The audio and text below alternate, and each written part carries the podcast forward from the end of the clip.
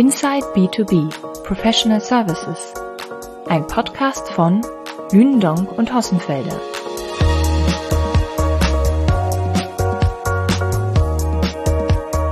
Heute im Gespräch mit Jörg Hossenfelder, Stefan Scheible, Global Managing Partner der international tätigen Unternehmensberatung Roland Berger.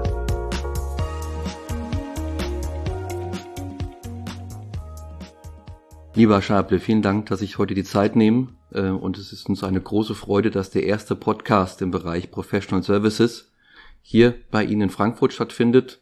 Ja, bei der ja, größten Strategieberatung europäischen Ursprungs. Und äh, freuen uns sehr, dass wir heute über Wirtschaft und Gesellschaft, über Politik und den Beratungsmarkt mit Ihnen sprechen können. Herzlich willkommen. Lieber Herr Hosenfelder, Dankeschön für die Einladung und ich freue mich sehr auf das Gespräch. Sie sind ja nicht nur ein erfolgreicher Unternehmensberater, Sie sind, wie ich gelesen habe, auch ein Familienmensch. In der Retroperspektive Covid-19 2020, wie haben Sie als Berater das Thema Business und das Thema Familie erlebt? Wenn ich jetzt mal ganz ehrlich bin, äh, sind meine Frau und ich beide äh, beruflich sehr engagiert und äh, die Möglichkeit, mehr digital zu arbeiten, hat die Zeit, die ich mit unserem Sohn, ähm, der noch zur Schule geht, äh, verbringen kann, sehr erhöht. Also und man ist sehr selektiv oder selektiver geworden mit den externen Kontakten, die man hat. Und die zeitliche Souveränität ist eigentlich gestiegen. Ob die Verdichtung jetzt weniger geworden ist, bin ich mir nicht so sicher.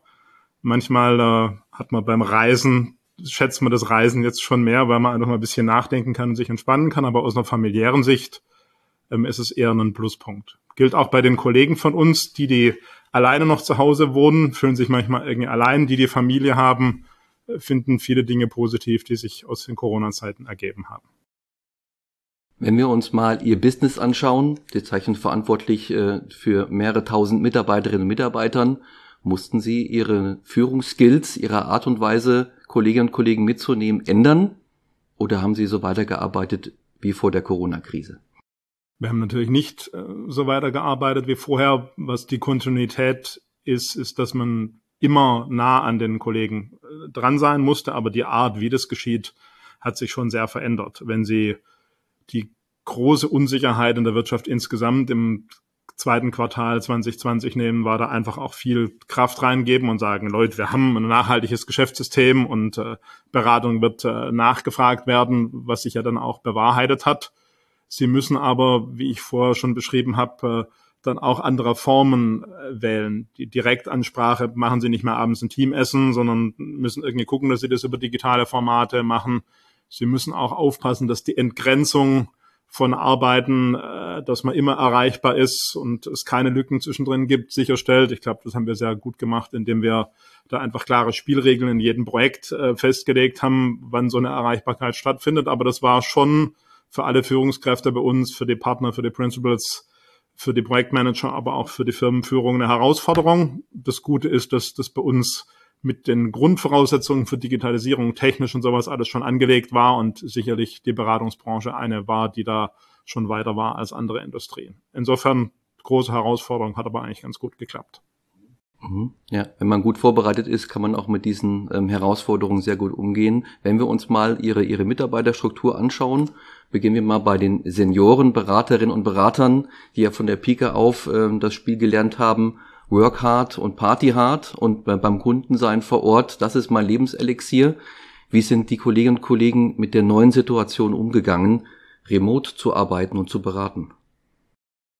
Also das war jetzt schon ein intensives Arbeiten, auch in einer anderen Form, weil sie auch beim Kunden gucken müssen, wie sie den Informationsaustausch, die Abstimmung äh, machen, wenn sie mehr von zu Hause arbeiten. Wir hatten immer auch äh, viele Kollegen, die äh, noch mit dem Kunden arbeiten konnten. Also es war immer so ein hybrides Modell. Ähm, aber das, äh, das ist eine neue Herausforderung von intensiver Arbeit, wo ich vorher gesagt, man muss aufpassen, dass man da die Entgrenzung nicht nimmt, sondern man dann halt auch eine Mittagspause einlässt, dass man mal zwischen den Teams-Meetings zwischendrin Pausen lässt, dass man auch morgens einen Beginn und abends ein Ende macht. Das war wichtig. Das mit dem Party ähm, war dann nicht so, wobei ich jetzt zugeben muss, äh, wie viele gemeinsame Kochevents man dann gemacht hat, ähm, wie viele Freizeitevents mit Sportsachen zusammen machen oder so Teamwettbewerbe. Also die Kreativität, ich glaube jetzt nicht nur bei uns, sondern in der gesamten Wirtschaft war da irgendwie sehr hoch, aber die Partydimension konnten wir in Teilen kompensieren, was schon für Leute manchmal nicht so einfach ist, insbesondere für jüngere Kollegen, die kommen aus der Uni, die fangen dann in der Beratung an, die wohnen vielleicht in einer Einzimmerwohnung oder in einer WG, äh, wo man dann alleine ist oder ähm, dann äh, auch nicht immer ungestört arbeiten kann, weil es einfach äh, zu dicht ist, ähm, die sich drauf gefreut haben, äh, zu reisen und irgendwie beim Kunden zu sein und jetzt weniger beim Kunden sind.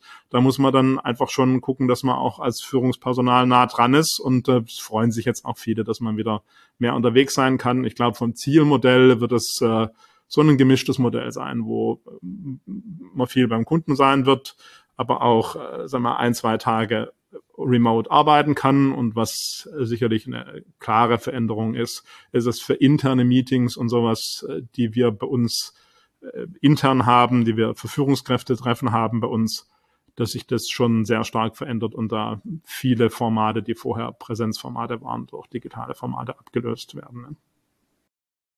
Damit haben Sie meine Folgefrage schon äh, vorweggenommen. Wie geht denn die, die jüngere Generation, die jüngere Beraterriege mit diesem Thema um? Ähm, schauen wir uns doch mal die, die nächste Generation der Consultants an. Ähm, ist das jetzt nicht eine Attraktivitätssteigerung des Beraterberufes, wenn man nicht mehr so viel unterwegs ist? Oder fehlt da was für diejenigen, die sagen, ich wäre gerne in unterschiedlichen Städten, bei unterschiedlichen Kunden, in unterschiedlichen Projekten engagiert? Was wird sich am Beraterleben ändern? Ich glaube, es ist wirklich sehr, äh, sehr breit äh, gefächert. Wenn ich mal Senior Consultants, Projektmanager, äh, Prinzipale ähm, nehme, wo es dann auch wahrscheinlicher wird, dass man Familienplanungssachen irgendwie im Kopf hat oder sowas, ist die höhere zeitliche Souveränität oder die örtliche Souveränität, die man da hat, sicherlich einen Vorteil, auch um äh, wenn man Kind in die Welt setzt, ein bisschen was von ihnen zu haben. Und das ist ja, dass auch zunehmend Männer und Frauen diesen Wunsch haben. Die klassische Arbeitsteilung ist da nicht mehr so, wie sie äh, lange Zeit war. Ich glaube, das ist, das, das ist schon ein Punkt. Auf der anderen Seite, ähm, vom beim Kunden sein ist ja auch was, äh, was, äh, was äh, den Reiz ausmacht. Das gibt's auch. Wir haben ja viel Performance Improvement und Restrukturierungsprojekte auch, was keine ganz unrelevante Dimension war. Da muss man natürlich auch eng mit dem Kunden interagieren, ähm, wo es auch immer eine gewisse Vorortpräsenz gab, soweit das ähm, rechtlich möglich war. Im Zielzustand, glaube ich, interne Dinge massiv digitalisiert, wobei so Team-Events oder jetzt mal draußen eine Fest machen zu können oder einen Teamausflug wird es bei uns im Sommer irgendwie auch äh, geben. Ähm, aber sagen wir so, für diese täglichen Brot- und Buttersachen ähm, digitalisieren sich stark und bei der Beratung, je nachdem wie das Kundenprojekt auch ist, wenn ich eine Change-Komponente habe, ist es was anderes, als wenn ich mehr ein konzeptionelles Strategieprojekt mache. Bei Change muss ich dann mehr beim Kunden sein oder bei einer großen Transformation.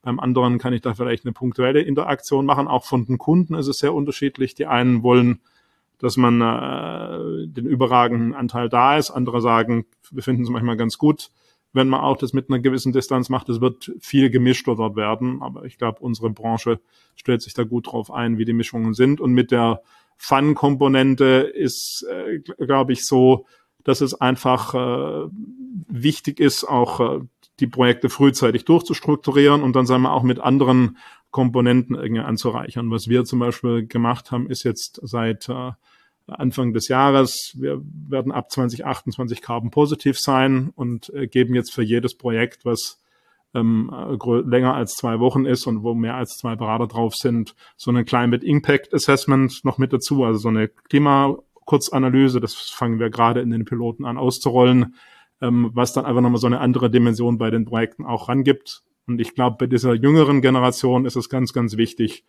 eine Wertorientierung von Beratung auch äh, zu machen. Ähm, wenn ich mir mal angucke, als ich angefangen habe zu arbeiten, äh, da hatte ich doch eine gewisse Befürchtung, obwohl jetzt meine Abschlüsse nicht schlecht waren, wie man am Arbeitsmarkt so zurechtkommt. Da ist die Generation anders groß geworden. Die haben dann ein hohes Maß an Selbstbewusstsein.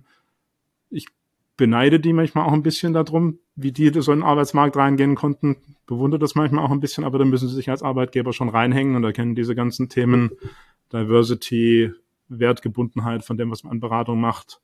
Ähm, sagen wir auch diese ganzen ähm, Klimaneutralitäts- und, und Sustainability-Fragen spielen eine wesentliche Rolle. Also ich glaube, es ist Art, der Arbeitsmodus ändert sich, aber auch die Wertaufladung, die sie brauchen, um ein attraktiver Arbeitgeber zu sein. Mhm. Sie sprachen jetzt die Kunden an. Nochmal ein Blick auf 2020. Ähm, nicht jeder Kunde war ja gut vorbereitet auf dieses Thema Remote-Arbeiten. Ähm, das kann man auch an, an unterschiedlichen Branchen festmachen. Was waren so Ihre Erfahrungen und wie haben Sie den ein oder anderen Kunden an die Hand genommen, um gemeinsam die Krise zu meistern? Also Sie sehen natürlich, gerade wenn Sie Handel nehmen äh, oder äh, bestimmte äh, B2B-Sachen auch, wenn sie schlecht vorbereitet waren, was jetzt wir, digitale Geschäfts- und Vertriebsmodelle äh, angeht, dann waren sie tendenziell klar die Verlierer.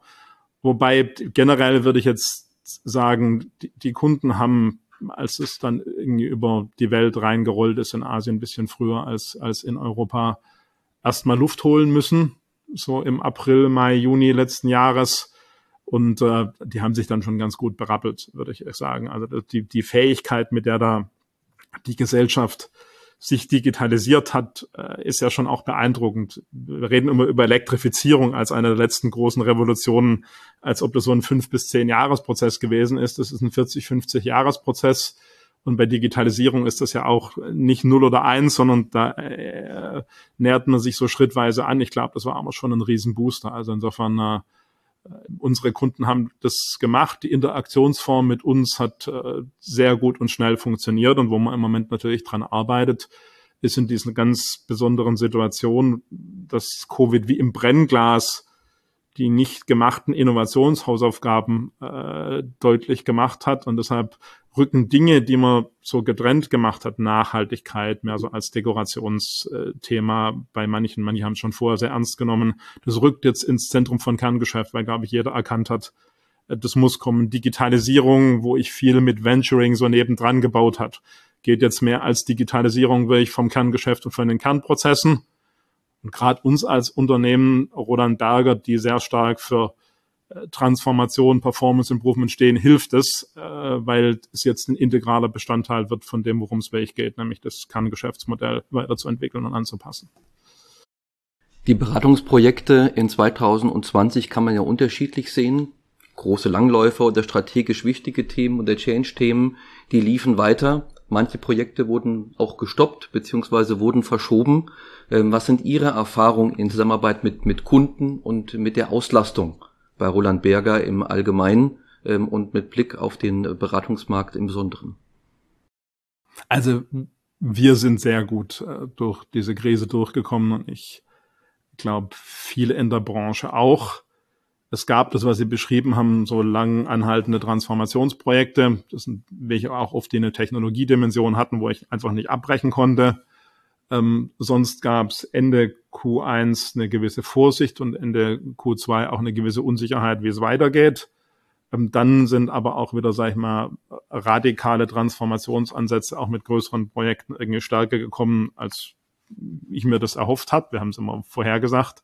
Aber es ist ja dann immer nochmal die Frage, ob der Wunsch sich dann irgendwie auch erfüllt. Und die Unternehmen haben schon erkannt, dass man sich verändern muss. Wenn ich nochmal reingehe, alles, was mit Investor Support, also Private Equity Projekte, M&A Projekte, Carve-out Projekte, wird einfach nach so einer konjunkturellen äh, Delle äh, der Markt, auch weil ganz viel Liquidität im Markt ist, was irgendwie Anlagekapital, was Investitionsobjekte sucht, ist eine riesen Booster. Da muss man auch ein bisschen aufpassen, weil das ist ein Geschäft, äh, ähm, wo man mit relativ geringem äh, Akquisitionsaufwand dann auch ein gutmarschiges Geschäft machen kann. Ähm, deshalb gucken wir auch sehr stark in den anderen Bereichen da zu investieren. Wir machen das äh, mit unseren vier Innovationsthemen, die wir uns gegeben haben. Da ist äh, Climate Change, Sustainability das eine Thema. Das zweite ist New Mobility oder Smart Mobility, was wir dort nehmen. Das ist Next Generation Manufacturing und Robust Organization wo man dann sagt, wie sind mit einer Welt, die von heute auf morgen einmal durcheinander geschüttelt werden kann mit so einem Virus, wie stellt man sich eigentlich organisatorisch auf, um da flexibel genug drauf reagieren zu können und dem nicht ausgeliefert zu sein. Und da ist auch eine gute Nachfrage ähm, für diese Themen. was man sieht, was interessant ist, ist, dass die Kunden so mit den Kontrahierungsdauern ein bisschen vorsichtiger werden. Also die durch unterzeichneten äh, Drei-Jahres-Projekte sind, glaube ich, nicht mehr geworden, sondern das geht dann eher in Quartals- und Halbjahresscheiben. Ähm, aber dann in einem reifen Beratungsmarkt muss man sich halt dementsprechend anstellen, äh, gut anstrengen, dass man dann äh, am Ende auch da über den Zeitraum zum Zug kommt. Ja. ja. Da gibt es jetzt ja auch die, die Themen, die Sie angesprochen haben, äh, mit den kürzeren Zyklen oder auch ähm, variable Erfolgsvergütung äh, bis hin zu, zu FICAP. Hier ändert sich was im Beratungsmarkt. Dann lassen Sie uns doch mal in, in die Zukunft schauen. 2030. Ähm, wie wird sich das Beratungsgeschäft von Roland Berger in roundabout zehn Jahren darstellen? Das ist jetzt für den Strategieberater natürlich die Strategiefrage. Ähm, wir haben uns mit äh, lustigerweise im äh, Januar 2020 eine Strategie gegeben. Ähm, die dreht sich so um, um das Motto äh, Make Capitalism oder Make Performance Sustainable als Anspruch, was wir äh, mit Roland Berger machen wollen. Ich glaube, dass, äh, dass das schon ganz gut beschreibt, worum es eigentlich geht. Bei dem Performance-Begriff, die Innovationszyklen werden kürzer. Ähm, der Druck zu innovieren an der digitalen Dimension, aber auch an Frage von Klimaneutralität und sowas auf die Unternehmen wächst. Ähm, deshalb wird auch alles, was Forschung und Entwicklung angeht, in der Situation, wo manche finanziell angeschlagen waren, nochmal ansteigen. Das heißt dann auf der anderen Seite, um die Brücke zu schlagen, bei Performance muss ich noch effizienter sein, um überhaupt die Mittel frei zu schaufeln, die ähm, dann äh, mir das erlauben, diese Investitionen zu tätigen. Und wenn ich mir das als äh, Beratung nochmal anschaue, ich glaube, äh, es wird äh, wesentlich sein, noch globaler zu agieren vom Wissensaustausch her. Ich glaube, das ist für uns gut. Wir haben ja so eine Wachstumsstrategie, jetzt da über die Milliarde Euro ähm, bis zur Mitte der Dekade zu kommen. Das ist eine Größe, die man anstreben muss, aber man kann auch zu groß sein. Wenn sie zu stark in den nationalen und in Industriesilos gefangen sind, dann fehlt ihnen in Teilen die Flexibilität, um diesen globalen Blickwinkel hinzukriegen. Also ich glaube wirklich globaler Blickwinkel und äh, sagen wir, weltweit äh, ausgerollte Practice Groups. Das ist die eine Dimension. Die zweite Dimension, eine attraktive Mischung für die Kunden zwischen Remote-Beratung und Vor-Ort-Beratung, die man auch machen muss. Da hat sich, glaube ich, was getan, was eh ein Trend wäre in der Beratung, der äh, jetzt einfach schneller gekommen ist. Ich äh, bin mir sicher, dass äh, diese Nachhaltigkeitsfrage und die CO2-Frage zum integralen Bestandteil von jedem Beratungsprojekt werden muss, ob ich Performance Improvement mache und sonst was. Ich glaube, da sind wir einer von denen, die als First Mover sich bei diesem Thema äh, entwickeln und bei Digitalisierung. Das wird eine ähnliche Dimension sein, die da ähm, äh, quer liegt und nicht mehr, man wird auch weiter Venturing machen, aber wirklich Digitalisierung über den ganzen Produktionsprozess, über die Logistikkette, über all diese Sachen das nicht nebendran bauen, sondern ins Kerngeschäft reingehen, sind Sachen, die kommen werden und wo, glaube ich, äh, dass die Corona-Krise dazu beigetragen hat, dass die 2030er Herausforderungen nochmal eins schneller ranrücken. So, und dann ist natürlich, äh, damit ich die wesentliche Dimension nicht vergesse, weil wir sind eine professionelle äh, Service-Industrie, den Leuten ein Arbeitsmodell anzubieten, in dieser neuen Freiheit auch remote zu arbeiten, äh, beim Kunden zu arbeiten, individuellere Modelle zu entwickeln, wie man arbeiten kann. Sei das Kompatibilität mit Familie, sei das viel zu reisen, sei das weniger zu reisen. Ähm, auch verschiedene Disziplinen von Leuten, die Digitalisierung machen, die manchmal weniger Präsenz beim Kunden zeigen wollen und einen anderen Arbeitsrhythmus haben, auch zusammenzubringen, besser in integrierten Teams. Dafür stehen wir als Roland Berger ähm, um die Ergebnisse liefern zu können. Das bietet eine Freiheitsdimension, die hat man in Beratung nicht gehabt. Wenn ich mir überlege, wie war mein Leben als, als junger Berater, man hat sie von ihrem Privatleben abgeschnitten. Am Montag ist man irgendwo hingegangen, äh, Privatleben gab es keins unter der Woche und wenn es gut war, ist man am Freitag wieder zurückgekommen. Damit wird man am heutigen Arbeitsmarkt nicht bestehen, sondern sie müssen individuelle Lösungen für die jüngeren Beraterinnen und Berater finden, ähm, wo man das auch glaubwürdig rüberkriegt. Und ich glaube, da ist äh, das, was jetzt passiert ist, ein Schub und das wird sich nicht aufhalten lassen. Also wenn Sie die Generation Y, Z oder die Alpha-Generation, äh, weil Sie dann die neuen sind, sich angucken, wird Beratung ein interessanter Arbeitsmarkt sein, aber nur unter der Bedingung, dass man das sicherstellt. Und wer das nicht tut und die Zeichen der Zeit verkennt, ähm, der ähm, wird einfach Schwierigkeiten haben, dazu folgen. Und das wird auch ein Differenzierungsfaktor sein, der, der wichtig ist. Wird dadurch auch der Beratungsmarkt noch attraktiver äh, für Frauen im Consulting? Also das muss man einfach objektiv ähm, sagen. Ähm, wir haben ja als Ronald Dahl ganz früh Modelle für das Familienministerium für Vereinbarkeit von Familie und Beruf gemacht, aber die Branche hat es bis jetzt nicht hingekriegt zu sagen, dass es irgendwie am Ende wirklich geht. Und es ist offensichtlich so, dass für Erziehungsaufgaben das in der Praxis noch stärker irgendwie an den Frauen hängt dann als an den Männern. Also ich glaube, die fragen sich einfach, krieg's irgendwie ich hin und nicht mein lieber Lebenspartner von einer gleichgeschlechtlichen Partnerschaften oder sowas. Das ist dann nochmal eine ganz andere Dimension, die ja bei uns im Firmenleben auch eine relativ wichtige Rolle spielen. Ähm, da glaube ich, dass diese Individualisierung die Glaubwürdigkeit von den Angeboten, die vorher schon da waren, nochmal erhöht. Das ist irgendwie lustig. Bei uns gibt es in einzelnen Bereichen im Moment sogar eine Babyschwemme. Ich weiß nicht, was die dann in den, in den Covid-Zeiten äh, da gemacht haben, oder ich kann mir vorstellen. Dann äh, hat man vielleicht auch äh, die, die, äh, die, die Aufgabe, das irgendwie hinzukriegen. Also ich finde, es ist, äh, es ist eine, eine große Chance, ja. So, ähm.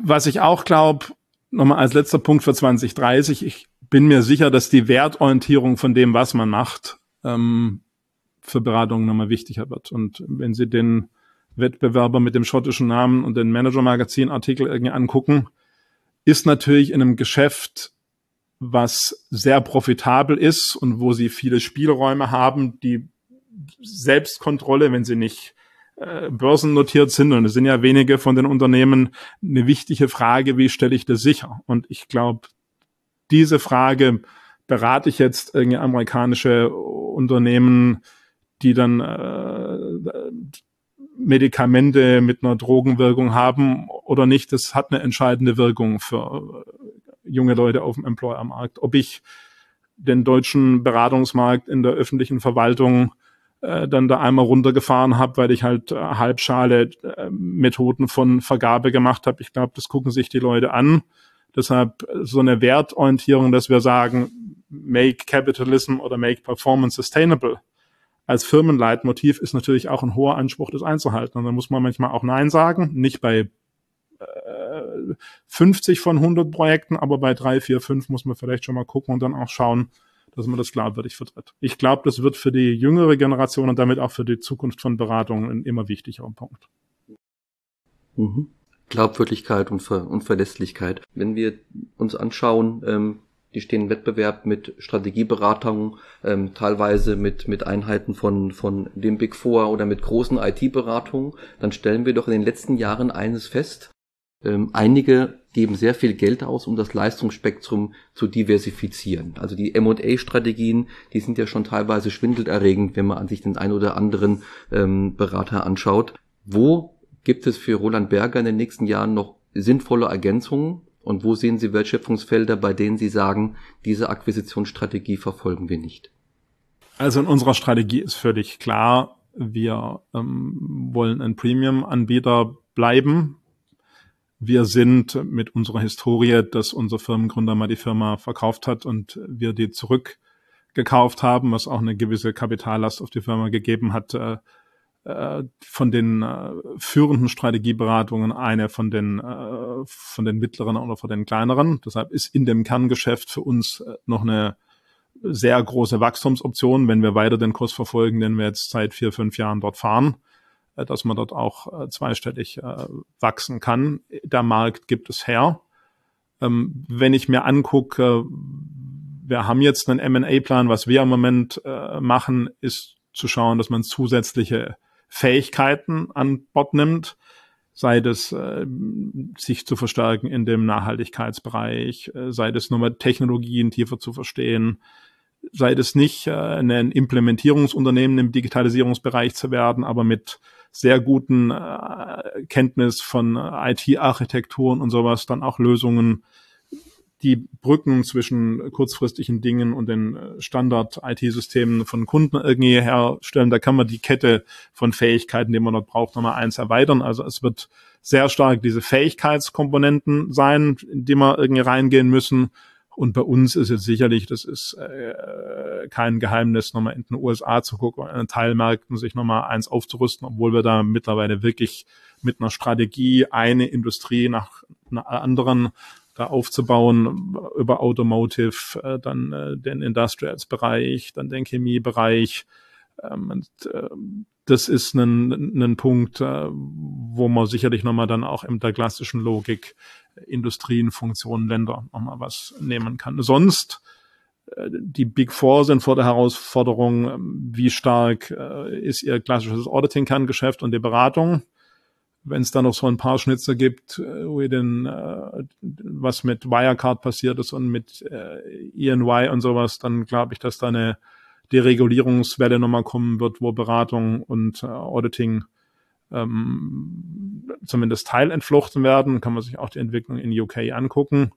Ähm, und bei den äh, BCGs und McKinseys in Abstrichen mit Bain ist dann schon die Frage, wie, ähm, wo, wo kann ich wachsen und wie risikoaffin bin ich in dem Geschäft und wie sichere ich das ab. Ja? So. Und wenn das stimmt, dass diese Wertorientierung wesentlich ist, dann ist das schon eine Herausforderung mit den größten Profilen, die die ähm, geschätzten Wettbewerber da haben. Vielen Dank, lieber Herr Schable, für den Moment. Blicken wir zurück. In den vergangenen 25 Minuten haben wir über die Veränderung des Beratungsmarktes im Corona-Jahr gesprochen und wie sich Ihre Managementberatung Roland Berger künftig aufstellen könnte, respektive möchte. Blicken wir nach vorn. In der kommenden Folge setzen wir unser Gespräch fort und diskutieren über den weltweiten Beratermarkt, die Unterschiede und Gemeinsamkeiten Deutschland, USA, China und natürlich auch der Blick auf Europa. Wir werfen aber auch einen Seitenblick auf das Wahljahr 2021 und die politische Rolle Deutschlands in der Welt. Ich freue mich auf unsere Fortsetzung. Sie möchten keine Folge von Inside B2B Professional Services verpassen? Dann abonnieren Sie unseren Podcast auf den gängigen Plattformen wie Spotify, Apple Podcasts, Deezer, Amazon oder Google. Wir freuen uns, wenn Sie diesen Kanal weiterempfehlen.